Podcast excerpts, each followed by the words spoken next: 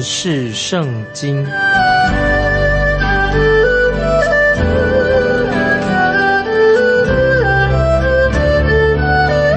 认识上帝的话，把上帝的话带到全世界。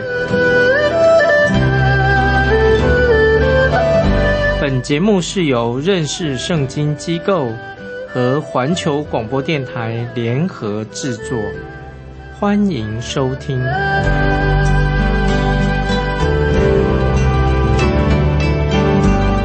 亲爱的听众朋友，你好，欢迎收听认识圣经，我是麦基牧师啊。我们继续看何西阿书第五章，何西阿书第五章的主题。是说到以色列百姓离弃了真神，那么神也离弃了以色列国。第五章我们继续看到啊，神就是很清楚的透过先知和西亚责备北国以色列他们所犯的罪，同时也指出审判快要啊临到了这个事实。因此这一段经文。让我们读了以后，会觉得心里会有点不舒服的感觉。但是听众朋友，这神的话，我们要好好的记住。先知何西阿他的背景到底是什么？先知何西阿的背景，说到这个何西亚啊，这个年轻人曾经爱上了一个很可爱、很美丽的一个女子，但是这个女子后来她去做了妓女。个人相信，他以为何西亚妻子可能以为说。做妓女可以赚了很多钱，看向前看很有吸引力，所以他就啊以为啊有了钱了就能够买到许多的奢侈品，过好生活啊。虽然何西亚的妻子这个样子去卖淫去了，神还是要先知何西亚把他的妻子把他娶回来带回来，因为先知何西亚深深的爱上了啊他的妻子啊，这要跟他结婚。可是，在他生了三个孩子之后，他又去。做妓女的，所以先知何西阿又再去要把她找回来，要替她用钱把她赎身，把她带回家。那么这里我们看到，先知何西阿一定有一颗破碎、很痛心啊，破碎的心，因为何西阿先知他自己有一个破碎的家庭。那么在这种背景之下，先知何西阿就对北国以色列对他说话。那么神怎么说呢？神对北国以色列说：“神说你是。”一个妓女，你对神不忠心，那么这个告诉我们说，这是啊神的感受很清楚的，就了解啊神的感受什么。但是啊神仍然爱我们罪人，神爱你，神不会放弃你。神为什么要审判罪呢？因为他们犯罪了，神要啊审判北国以色列的罪。那么这个时候，我们看到神就开始责备啊那些啊那些。北国啊，担任领袖的祭司的，所以神开始责备北国的领袖啊，就是指那些北国的北国以色列的祭司啊。现在我们来看何西阿书第五章第一节，非常重要。众祭司啊，要听我的话；以色列家啊，要留心听；王家啊，要侧耳听。审判要临到你们，因你们在米斯巴如网罗。在他破山如铺张的网。注意，米斯巴啊是位于北国以色列的西南方。他破啊，他破就是他破山，在北国的东北方，北国以色列东北方。换句话说，这个时候以色列的百姓他们怎么样啊？他们都在一些青翠的树底下做什么呢？拜偶像，在树底下拜偶像。这个。地图，北国以色列这个地图啊，这些地方哦，塔坡山等等这些地方啊，你是吧，到处都是偶像。何西阿先知就是针对当时的祭司、当时的君王说话。这些人代表北国，这些都是当领导的。那么何西阿书第四章的时候，四章九节，神已经说过了。四章九怎么说呢？有怎么样的百姓，就有怎么样的祭司啊。意思就是说，百姓如何，祭司。也如何？什么样的祭司，就出现了什么样的百姓。本来听众朋友，祭司当然应当是以身作则，有好的见证。可是他们不但没有好见证，而且为在百姓当中啊留下了不好的榜样。君王也是这样，君王应该也做好榜样，但他们也没有榜样，所以可惜，非常可惜。今天不晓得教会当中的属灵领袖啊有没有好好榜样，或者听众朋友，如果你是一个基督徒，在教会也服侍了，你有没有好的榜样呢？啊，这是我们要警惕的。那以色列是我们作为我们现代人的教会的一个见解啊，一个警告，让我们看到，就是我们将来会教会会发生什么样的事情，给我们做一个警告、警惕啊。我们继续看何西阿书第五章的第二节。这些悖逆的人肆行杀戮，罪孽极深，我却斥责他们众人。这里注意，这节经文说到上帝啊，就神责备以色列百姓，他们那些非常残忍、野蛮的行径啊，他们非他们杀人，他们非常残暴，就是说他们一直在打仗，要夺取别人的打仗。在古时候，就是我们知道，在最早亚当夏娃。以后啊，那个古时韩啊，韩的后裔，韩是代表什么？他的后裔是埃及、巴比伦、亚述，这是韩可以说当时的古代那些异教的文明来自埃及、巴比伦以及亚述。亚佛呢，可以说是亚佛的后裔，他们是属于这种白种人。那么他们犯了更大的错误，他们犯了什么更大的错误呢？就是亚佛他们的后裔虽然。有了神的话，神有向他们显现，甚至说等于是说他们有了圣经，没有好好的向东方人传福音啊。所以这早期这些有神特别启示的，没有好好的传福音啊。甚至后来的啊基督教国家已经有得到福音了，他们没有向亚洲人啊，或者是来到中国传福音，表示说今天我们教会听众朋友，如果你是基督徒，我们应当有责任啊，向我们的同胞传福音，甚至到国外去宣教。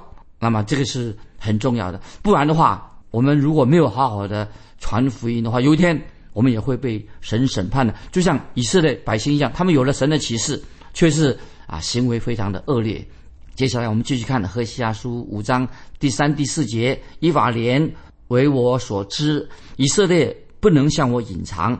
以法莲呐，现在你行淫了，以色列被玷污了。他们所行的使他们不能归向神，因有淫心在他们里面，他们也不认识耶和华。朋友，三四两节和下书非常重要啊，让我们啊注意这里面的意思。那我曾经说过，以法莲啊是神对北国以色列，以法莲是一个很亲密的、很热情、亲密的一个称呼。虽然啊，以法莲是一个支派支派的一个名字。神用以法莲来代表北国、北方、北国的十个支派，用以法莲来做一个代表。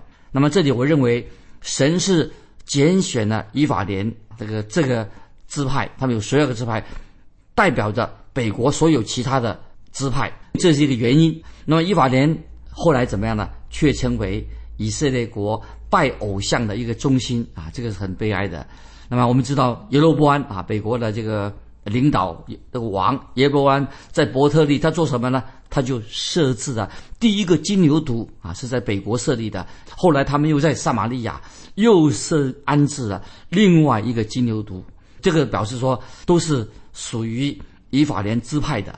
我们看到这个伯特利，那么可能伯特利这个地方就是属于便雅悯支派的一个啊，也是一个地方。在这个地方，那么跟以法莲啊以及北国其他的支派，可以说代表。七派都一同什么背叛了独一的真神，所以我们知道以法莲这个地方居然成为了一个拜偶像、离弃神的一个中心。拜偶像啊，是以色列国啊北国以色列一个最严重的这个罪行啊。这在何西阿书五章三节已经说明了，说到以法莲为我所知，以色列不能向我隐藏。以法莲啊，现在你行淫了，以色列被。玷污了啊！神的意思什么？这节经文什么意思呢？和家书五章三节，神的意思说，虽然啊，你们现在正在拜金牛犊、拜巴利，这个中心设立在以法莲的支派当中，已经玷污了整个北国啊，北国以色列的所有的支派，十个支派都被玷污了，甚至因为北国以色列他们拜偶像，也对南国会受到影响了。他们所犯的罪，这南国、北国他们。所犯的罪是什么呢？就是北国也好，南国也好，犹大，他们都有神的话，他们其实他们也认识神，但是这两个北国南国都先后的背叛神，他们不再认识神，也不敬拜独一的真神耶和华，结果使到国家全国上上下下啊都变成邪恶啊啊行为非常的败坏，甚至影响到这个地土啊。土地的自然生态，因为他们拜偶像，也受了自然生态受了影响的，所以神很清楚说，连大地跟动物也受到因为人犯罪的牵连。所以听众朋友，我认为今天神的惩罚啊，真的是直到今天啊，神仍然咒诅啊那块地图啊，这些犯罪拜偶像的国家的地图是神所咒诅的。有很多地方今天没有水源啊，甚至有些地方没有水源灌溉。他们的生产不能有好好的丰收，为什么？因为犯罪的缘故，所以使那个大地就像以赛亚书三十五章所说的，沙漠快乐，又像玫瑰开花。表示说水源没有了，沙漠也不会快乐了，也没有生产了，那么也不会人也不会快乐了。所以就是大地啊，没有像以赛亚所预言的说沙漠快乐，又像玫瑰开花啊。我们一直在回到何西阿书。五章第五节啊，注意和西沙书五章五节，以色列的骄傲当面见证自己，故此以色列和以法莲必因自己的罪孽跌倒，犹大也必与他们一同跌倒。注意这个预言。那么神在这里说到，就是北国的十个支派将要被他们敌人就要来来攻打他们，南国犹大也必与他们一同跌倒。当然，神没有说啊，这个事情发生会同时同一个时间发生啊。我们看这个以色列国啊，南北国的历史就知道，后来他们先后灭亡的不是同一个时间发生的。那么后来我们知道，南国犹大国啊，南国犹大，北国以色列，南国犹大也犯罪跌倒了，所以最后北国以色列、南国犹大都被敌人掳去了。北国被谁掳去了？就被亚述国掳去了。所以大约在一个世纪以后。北国先被掳去，南国犹大也被掳到巴比伦去。在他们被掳去以后啊，其实到了现在为止，听我直到现在，那么以色列啊，今天我们说以色列国啊，他已经复国了。其实他们这些以色列百姓漂流在啊，神的百姓啊，还是漂流在世界各国，没有真正的回到自己的故土，因为可以说是神的话到现在还没有应验。那么在这里，何西阿书，何西阿书说了已经很清楚了，当神。有一天，带领这些以色列百姓、这些犹太人回真正回归的时候，那个时候全世界人他们都会知道，那个时候啊，这块地图啊将会大有平安。但目前啊，虽然以色列国啊已经所谓复国了，一九四八年复国了，到现在那个地方还是有战争啊，没有平安。那么，但是有一天，全世界人都知道，那么这个地图将有平安啊，这就是神的国降临的时候。接下来我们看第六节，何西阿书五章六节，他们。必牵着牛羊去寻求耶和华，却寻不见。他们已经转去离开他们。这句话是一个很大的一个警告、警惕啊！换句话是什么意思呢？就是说，因为这些百姓已经拜偶像，离弃了独一的真神。那么，当灾难审判来临的时候，虽然这些百姓啊，他用尽其他的方法，都是徒劳无功啊。他们那个时候才会转向。真神，神是他们最后唯一能够求助的对象。但是啊，神却对他们说，那个时候神对他们说，你们却找不到神，因为神已经把自己隐藏起来了，让他们找不到啊。就是审判来临到他们，神把自己隐藏起来的，可以说也是对我们今天听众朋友一个警告啊。不悔改的话，有时可能的时间是来不及了，找不到了。那么今天很多人会说。向神求助是一个最后的办法。那么，那我们啊没办法的时候，只好求神啊。好几年前啊，有一艘大船哈，在横渡大西洋的时候撞到冰山啊。听众朋友也知道，铁达尼号啊，这个大西洋船啊，一个船客船撞到冰山。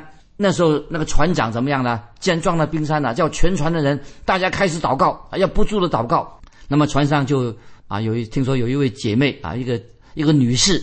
啊，匆匆忙忙就跑到那个船长面前，他说：“船长啊，我们是不是没救了啊？这个因为船就快要沉了，就问船船长啊，我们没有救了吗？”那么他的话什么意思呢？他说：“如果人要祷告，祷告人如果人要祷告的话，那已经是穷途末路，没路走了。那么这是很多人对待神的方法。所以听众朋友，什么意思呢？就是今天很多人没路走了啊，这个他用这种心态来对待神，这是应该的吗？那对他们来说，好像神就是一个备胎啊，神是摆一边，最好不要用这个备胎。也有人就说，神就像什么？神就像保险、人寿保险一样啊，或者神是救火队啊，最好我们不要找救火队，也不要找保险公司，就不要遇到意外，以防那是以防万一的，我们才要用到它。难道神是这样的神吗？我们平时就要寻求神，要敬拜神。要向神悔改，不是说把神当备胎一样，没路走的时候啊，为只是为说以防万一才要来信神呢？这是错误的态度啊！也许就像啊以色列他们要亡国的原因。接下来我们继续看何西阿书五章七节，他们向耶和华行事诡诈，生了狮子，到了月朔，他们与他们的地业必被吞灭。这是注意这句经文什么意思？生了狮子啊，这个什么意思啊？他们向耶和华行事诡诈，生了狮子，就是说这些以色列百姓没有真正的认识神。这谁说明说他们为什么是生了狮子呢？没有照着神的教训、神的警戒，好好的养育他的儿女，好好的帮助他们儿女成长。所以在生命记很清楚啊，我们读这个旧约生命记的时候，神已经告诫、警告百姓，要不断的提醒他们要把神的话好好的教导给他们的儿女。在这个今天我们读的何西阿书五章七节，他们向耶和华行事诡诈，生了狮子，就是说什么？以色列百姓他们已经不认识真神了，所以神对他们说：以色列他们现在已经生了狮子，他们不认识独一的真神。我们继续看第八节：你们当在基比亚吹角，在拉玛吹号，在伯雅文吹出大声说：贝雅敏呐！有仇敌在你后头，听众朋友注意这个第八节的伯雅文什么意思呢？就是指伯特利这个地方。便雅悯支派显然跟北国便雅悯支派跟北国其他的支派一样，他们都背叛了神了。所以神在这里说说什么呢？警告的话要传遍全地，要告诉所有的百姓，就是要吹号啊，要出大声说神的审判要来到了。好，我们看何家书五章九节，在责罚的日子，以法莲。必变为荒场。我在以色列支派中指示将来必成的事，这已经说明了，说明说神不是没有警告过这些北国以色列的百姓，神已经警告了他们，也神也责备了他们，可是他们依然应着景象，不听神的警告。我们继续看第十节，犹大的首领如同挪移地界的人，我必将愤怒倾倒在他们身上，如水一样。我注意，这里提到犹大的首领是什么意思呢？就是南国啊，北国南国，南国的犹大。那么这个时候什么？他们这个时候也想向北方扩张他们自己的领土啊。南国犹大也是一样啊，希望领土啊越大越好，越宽越好。那么所以从这节经文啊看出来说，就是呃南国北国啊，他们这两个国家哈，北国以色列，南国犹大。他们也是互相啊对立的，已经分裂了，所以他们在双方在疆土上一定会有发生了斗争的。虽然先知何西亚他的职分是针对北国，他是北国啊以色列的先知，但是神也透过何西亚向南国传讲啊神的信息啊。所以我们继续看第十一节，以法莲因乐从人的命令就受欺压，被审判。压碎啊！注意十一节说，以法莲因乐从人的命令就受欺压，被审判四岁。说到这个以法莲，就是北国，北国为什么乐从人的命令呢？他喜欢跟着群众跑。以法莲他应该跟着神的旨意走，他不是跟着群众做什么呢？以法莲啊，这个支派哈，他跟着群众走，一同去做什么？一同去拜偶像啊，一同去寻求偶像，一同去拜偶像，寻求偶像。要去敬拜这些假神。接下来我们看十二节，何西阿是五章十二节。我使以法莲如重铸之物，使犹大家如朽烂之木。注意这两节经文，这一节经文啊，十二节啊，非常啊，很生动啊。这是一个圣经里面先知何西阿用的比喻啊，是很有意义。那么今天我们可以知道啊，这这属于一种啊文字上的啊一种。讽刺的说法，就文字啊，文字讽刺这个以色列百姓。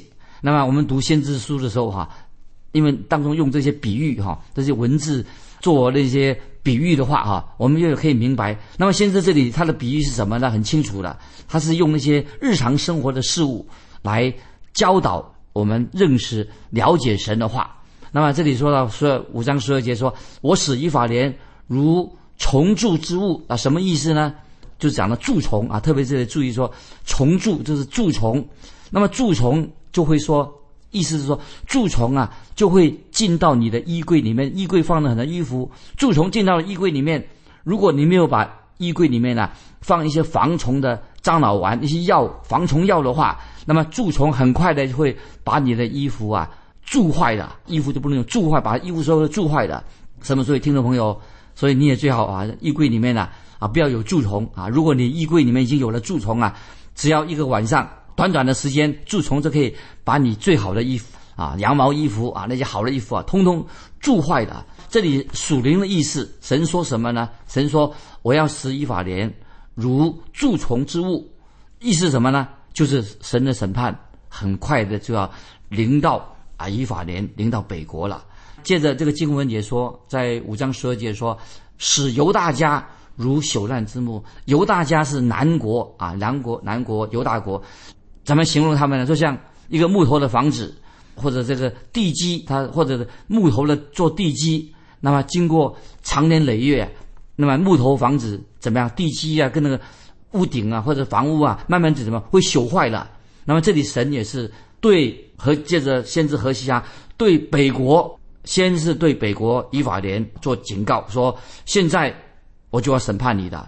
那么同时呢，神对南国警告南国，不然的话，他们好好归向真神，不然的话也会朽烂，会腐烂掉，被虫锁住了。就是最后不但是北国倒塌了，南国虽然要等待一段时间，有一天也会倒塌了啊！所以听众朋友，我们读这个河西阿的时候。所以说，《何西阿书》的警告我们很清楚：如果一个社会啊，一个道德的根基、律法的根基渐渐的腐烂、朽坏的时候啊，剩下还没有朽烂的部分呢，听众朋友很快就会腐烂的。那么这个意思是什么呢？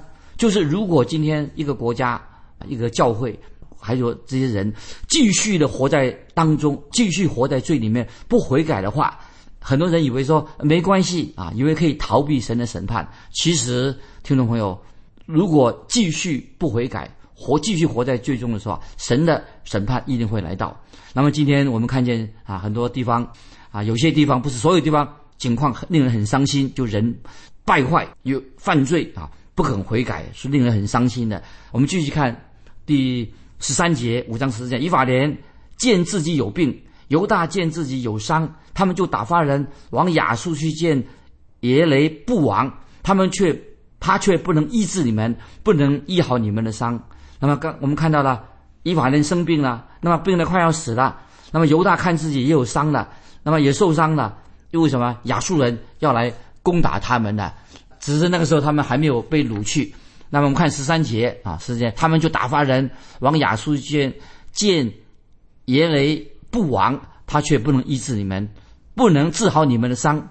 那么我们知道，依法莲就找那些什么，不知道找赤脚医生，没有找到真正的医生，就是神自己。那么找这些赤脚医生有帮助吗？他以为亚述王啊会帮助他们解决问题，没想到亚述国就会把他们掳去的。他们找错人了啊！我们继续看第十四节，我像以法莲如狮子，像犹大家如少壮狮子。我必撕裂而去，我要夺去，无人搭救。这里也是又是另外一个比喻。那么神很清楚的说明了，我像以法莲如狮子，就是针对南国，我要像少壮狮子，像小小狮子一样。那么什么意思呢？就是北国、南国先后什么啊都是要受到神的审判。北国狮子啊，已经要来审判了。那么小狮子啊，慢慢会长大。小狮子有一天。会长大，也许小狮子还在在玩耍。那么神对北国说，要像狮子那样毁灭北国；对南国要像小狮子，意思说，现在还没有发生，小狮子慢慢长大了，有一天它跟大狮子一样凶猛，所以这是神对南国犹大做的警告。那么，所以审审判有一天也会临到。所以经文说：“我必撕裂而去，我要夺去，无人搭救。”那么，所以先神让北国以瓦莲被掳了，那么他们按说哀嚎哭求，神并没有救他们，神要审判他们。所以今天听众朋友，我们明白，神依然会。对人所犯的罪啊，他会审判。最后看十五节，我要回到原处，等他们自觉有罪，寻求我面。